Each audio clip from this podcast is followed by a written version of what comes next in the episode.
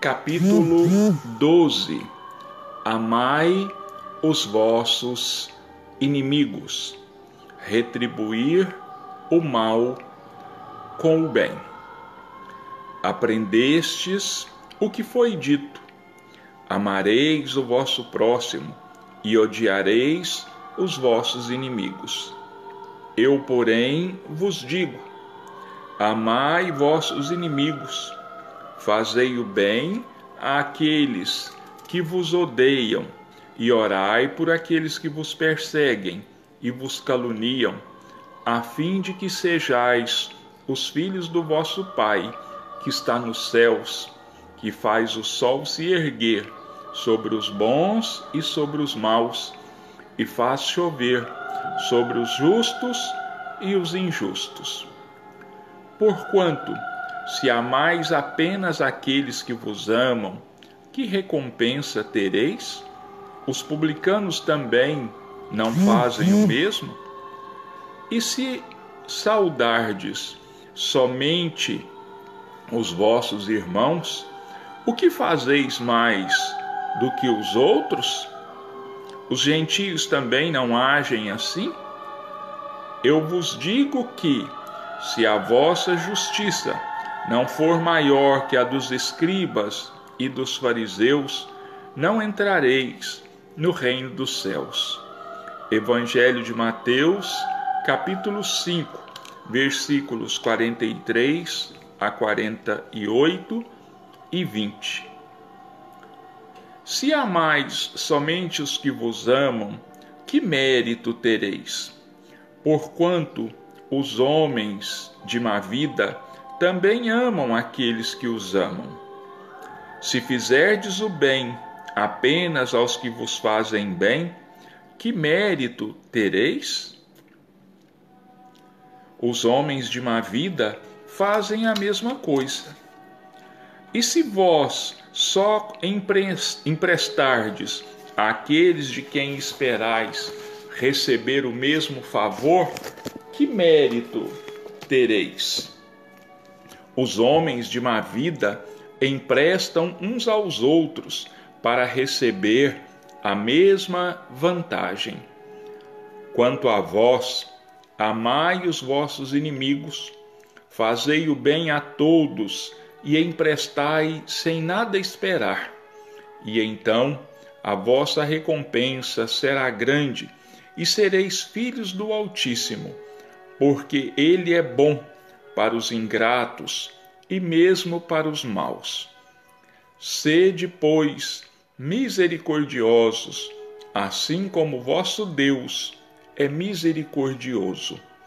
Lucas, capítulo 6, versículos 32 a 36.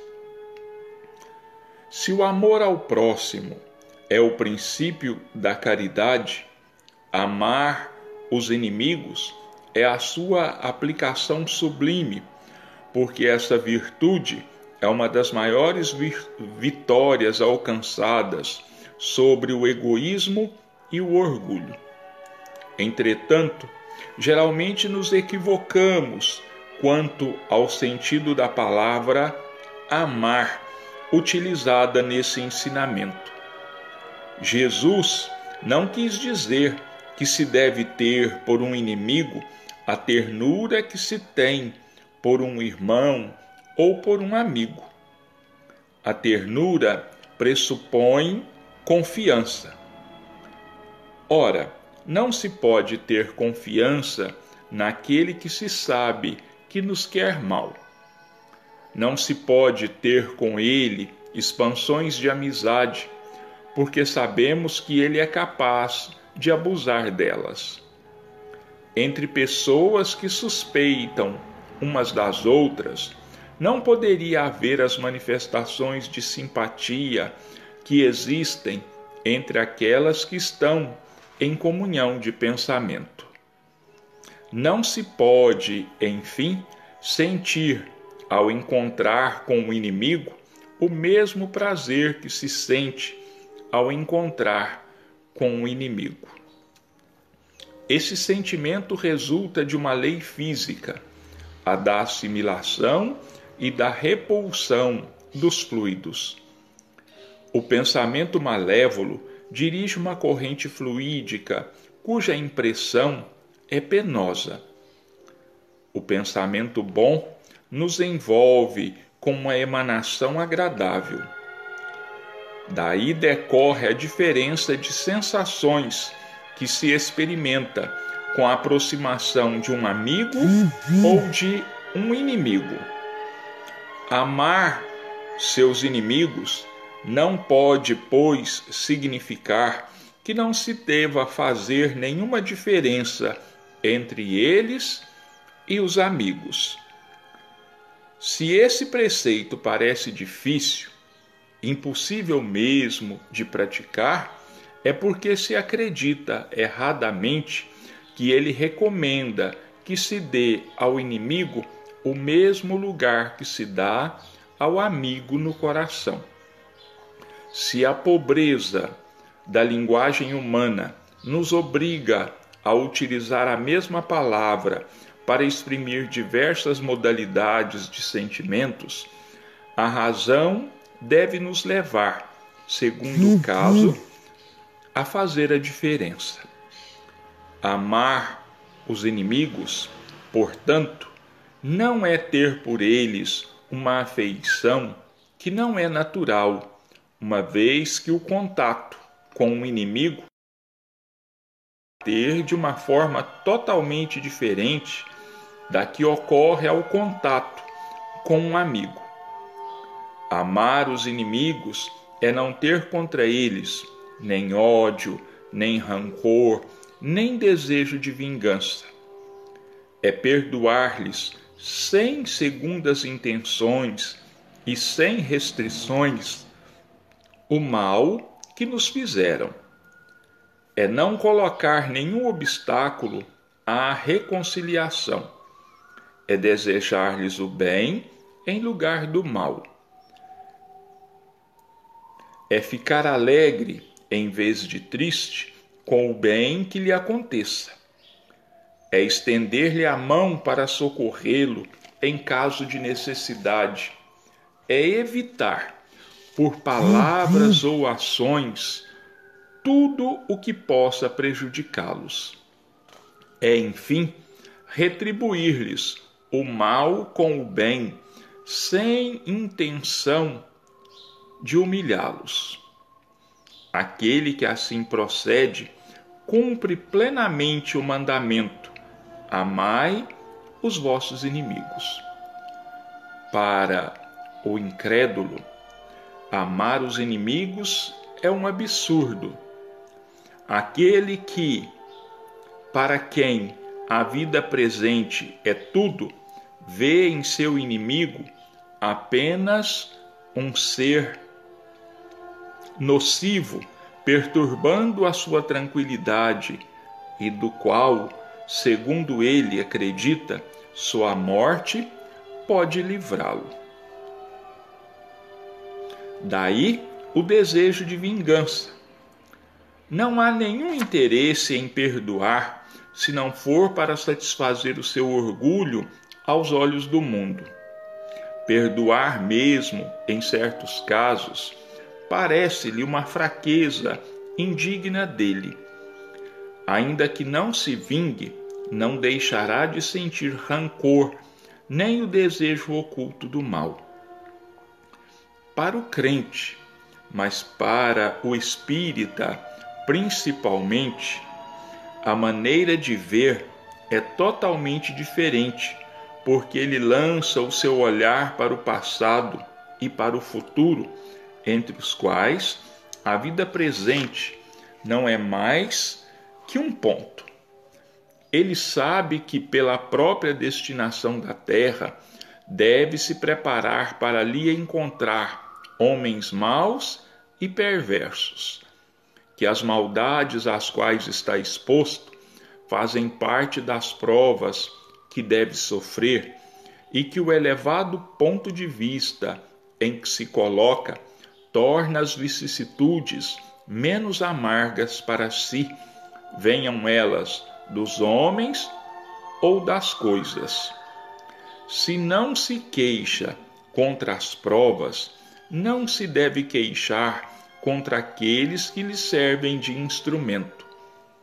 Se em vez de se lamentar, agradece a Deus por submetê-lo às provas, deve agradecer a mão que lhe possibilita a oportunidade de demonstrar sua paciência e sua resignação. Esse pensamento o predispõe naturalmente ao perdão. Por outro lado, ele sente que, quanto mais generoso for, mais crescerá seus olhos, seus próprios olhos, e mais longe ficará do alcance da ação malévola dos seus inimigos. O homem que ocupa uma posição elevada no mundo não se considera ofendido pelos insultos daquele que ele olha como seu inferior.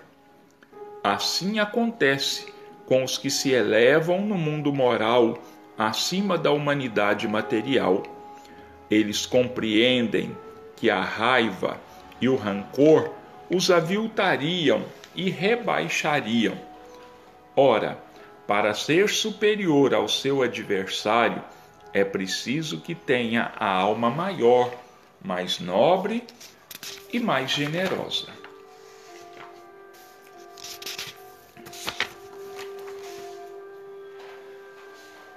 Esse preceito, esse ensinamento do Cristo, amai os vossos inimigos, retribuir o mal com o bem, deve ser estudado, deve ser meditado profundamente por todos nós que nos dizemos cristãos, por todos nós que nos dizemos espíritas. Por que isso? Porque não existe outro caminho para o nosso crescimento, para a nossa transformação, que não seja a nossa adaptação, a nossa adequação o aprendizado verdadeiro, a vivência real do amor. E quando Jesus mostra para nós aqui, é, Kardec analisando esse amai os vossos inimigos, esse retribuir o mal com o bem, nós entendemos, nós aprendemos que retribuir o mal com o bem é uma condição que nós precisamos exercitar todos os dias. Porque ninguém de nós está a salvo das traições, ninguém de nós está a salvo das intrigas, ninguém de nós está a salvo do mal mesmo que possam tentar nos fazer. Agora, imaginemos todo o mal que me fizerem, eu retribuo. Todo o ódio que direcionarem a mim, eu retribuo. O que que eu estou fazendo? Eu estou simplesmente reforçando o mal que existe no meu inimigo, estou reforçando o mal que pela natureza humana existe no mundo. Então eu estou dando força ainda mais, poder ainda maior às forças negativas. Daí a necessidade de retribuir o mal com o bem. Por quê? Porque o bem neutraliza o mal.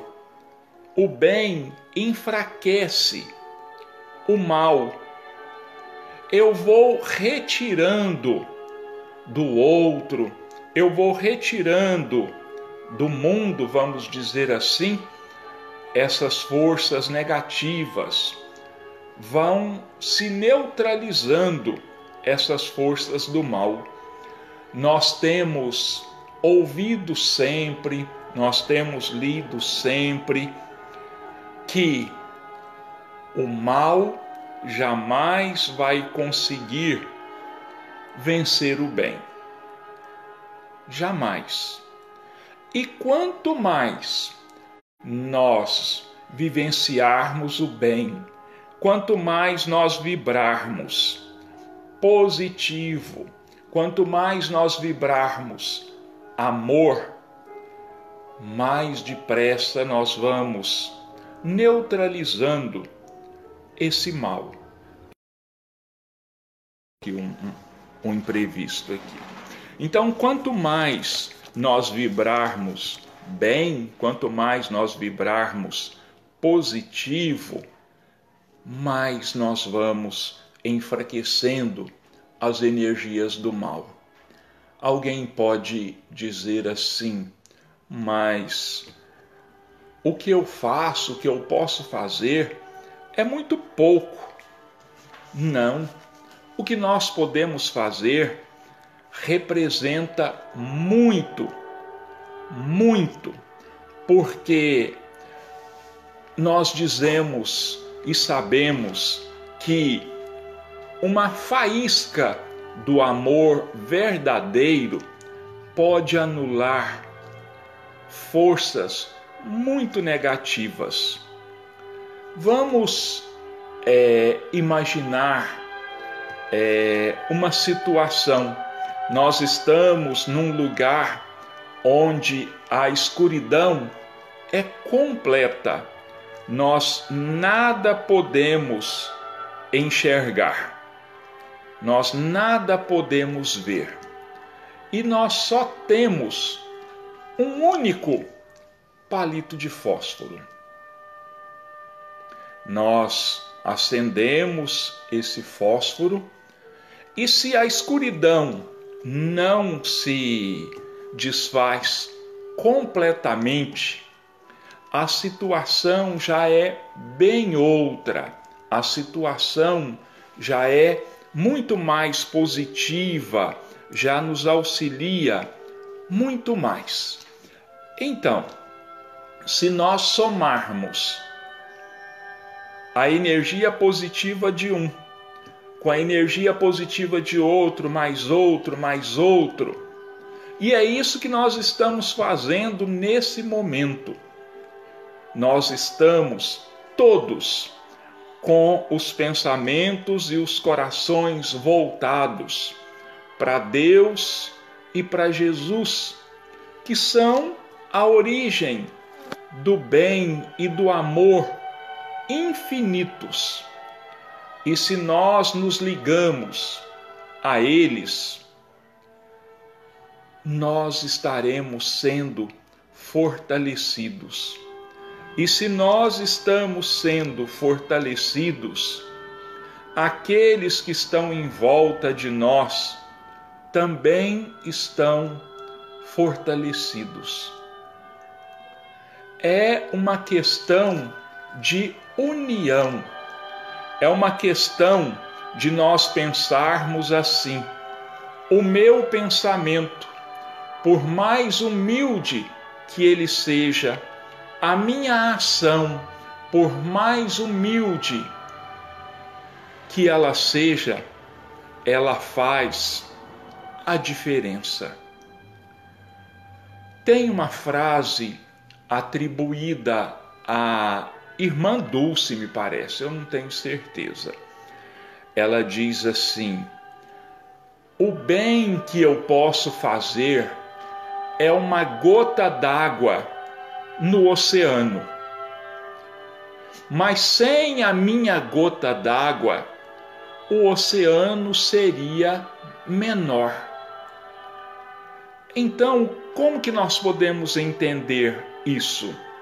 O pouco bem que eu possa fazer, juntando-se ao pouco bem que outros possam fazer, nós vamos criando um foco de energia que vai chegar um momento que ele vai ser indestrutível. E o bem, ele contagia. O bem atrai o bem. O amor atrai o amor. Nós é que ainda não paramos para prestar bastante atenção nisso. Mas vamos começar a ter por hábito vibrarmos positivamente alguns algumas vezes por dia, que sejam aí 30 segundos que nós elevemos o nosso pensamento a Deus e a Jesus com gratidão por tudo que nós temos recebido. Bom, e falando então agora mais especificamente sobre amar o inimigo. Nós temos muita dificuldade em entender o significado dessa palavra amor, dessa palavra amar. O Kardec diz aqui para nós que a linguagem humana ela é muito pobre, principalmente para falar de sentimentos, porque o sentimento ele não é a, a voz da razão, ele é a voz do coração. Então, nós precisamos aprender a fazer essa distinção entre amar o amigo, amar o familiar e amar os nossos inimigos. Como eu posso amar alguém que me faz tanto mal? Como é que eu posso amar alguém que me tirou tudo que eu tinha? Como eu posso amar alguém que prejudicou tanto alguém a quem eu amo? Aí o Kardec diz: amar o inimigo não é ter por ele o mesmo sentimento de simpatia, aquela mesma alegria, aquela mesma satisfação que nós temos quando encontramos um amigo que faz tanto tempo que nós não vemos, né? Há aquele transporte de alegria, aquele abraço caloroso, aquele bate-papo que nos enche de prazer, porque estamos matando as saudades, estamos ao lado de alguém que a gente realmente estima. Com o inimigo não tem jeito de ser desse jeito. Primeiro, porque nós temos aí, como o Kardec diz, nós temos a lei da assimilação e de repulsão dos fluidos. O que, que é isso? É justamente a diferença que existe entre quando nós nos defrontamos com alguém que nos quer mal. Nós logo sentimos, né? Nós dizemos assim: nossa, eu estou até me sentindo mal, eu estou é, suando frio, meu estômago está embrulhando e uma série de outras situações que demonstram, ainda que a gente não se lembre disso, que energias negativas estão nos envolvendo. Então, essa é a repulsão. Nós sentimos essa energia negativa e queremos nos distanciar dela. Nós queremos que ela é, seja anulada. Agora, quando nós nos aproximamos, até já disse isso de um amigo, de alguém a quem nós queremos muito bem, o prazer, a satisfação é muito grande. Aquela aquele envolvimento de paz e de harmonia é também indescritível. Mas então o que vem a ser amar o inimigo? É lembrar, acima de tudo, que ele é nosso irmão em Cristo, que ele é nosso irmão, é filho de Deus como qualquer outro. E se nós não queremos que nos desejem o mal, nós precisamos também anular em nós todo desejo de mal em relação ao nosso inimigo. É nós não ficarmos satisfeitos com o mal que possa acontecer àquele que é o nosso inimigo. Muitas vezes a nossa reação é: teve o que merecia. Isso jamais é amar o inimigo. Amar o inimigo é desejar para ele bem, é desejar para ele paz, porque toda a energia positiva que nós direcionarmos a ele, ela pouco a pouco vai anulando aquelas energias negativas, aquele pensamento negativo que ele tem contra nós. Por que é que Jesus nunca foi molestado por ninguém antes de chegar a hora do seu sacrifício? Porque a sua aura de paz, a sua aura de harmonia repelia e neutralizava todo o mal que se aproximava dele. Nós não podemos fazer o mesmo na, na mesma proporção, isso é lógico. Mas aos poucos nós podemos. É como se a gente trabalhasse uma, um bloco de pedra muito duro que necessitasse ser feito, por exemplo, um escultor com uma estátua ele escolhe o mármore mais duro, porque ele precisa é, que a estátua seja a mais durável possível. Mas quanto tempo ele leva para esculpir essa estátua?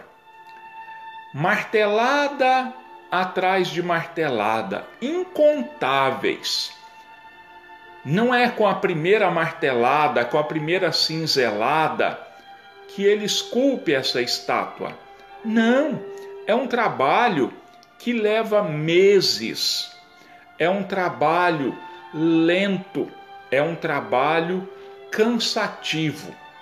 Depois que ele esculpe a estátua, ele vai dar os retoques. Então, com um cinzel é, mais leve, com um cinzel mais fino, vamos dizer assim, que não vai é, estragar o mármore, ele retira toda aquela aqueles rebarbos que ficaram e por último ele faz o que? Ele pega uma lixa e lixa para que a superfície da estátua fique completamente li, lisa. E depois ainda aplica um esmalte, depois aplica é, um verniz para que ela brilhe, para que ela mostre todo o seu esplendor, para que ela mostre toda a sua beleza. Então, o amor dos inimigos é conquistado assim, é aos poucos, é devagar. mas vamos começar por vê-los como irmãos que merecem todo o bem que aconteça a eles. Porque nós precisamos lembrar de uma questão muito, mas muito importante, que na grande maioria das vezes nós não nos lembramos, e eu confesso para vocês que isso me ocorreu aqui agora, exatamente agora. Eu nunca tinha pensado nisso. Se ele nos quer mal, mas existem aqueles aos quais ele quer muito bem. Existem aqueles a quem ele ama e que o amam. Então, o mal, vamos dizer assim, é só uma faceta, é só um lado da questão, é só uma maneira de ver. O que não podemos nos esquecer nunca, mas absolutamente nunca, é de que quem faz o mal, muitas vezes, ou na maioria das vezes, não tem consciência de que está fazendo o mal. O mal é fruto da ignorância. Mas não é essa ignorância que nós dizemos assim, hum, mas fulano é mal educado, é, é, é de uma ignorância. Não. Ignorar, o sentido de ignorar é não saber e não conhecer alguma coisa. Então ele é ignorante em relação ao bem. Ele é ignorante em relação ao amor. Ele é ignorante em relação ao perdão. É nesse sentido que o Evangelho aplica o termo ignorância é não saber, é não ter conhecimento de. Então ele não tem conhecimento dos ensinamentos de Jesus. Mas qual de nós pode se gabar de conhecermos na íntegra os ensinamentos de Jesus? Qual de nós aplica, vivencia os ensinamentos de Jesus na sua plenitude. Então, amar o inimigo é saber que, se ele tem falhas, nós também temos. Da mesma maneira que nós nos esforçamos para nos melhorar, precisamos pedir a Deus que o fortaleça também, para que ele também melhore, para que ele também se transforme. Bom, nosso culto é apenas de meia hora, já passou um pouquinho, nós vamos encerrar. Mestre Jesus, Espíritos amigos que nos assistem, que nos amparam, que estiveram e que estão sempre ao nosso lado, nos assistindo, nos amparando, nos sustentando nas nossas fraquezas.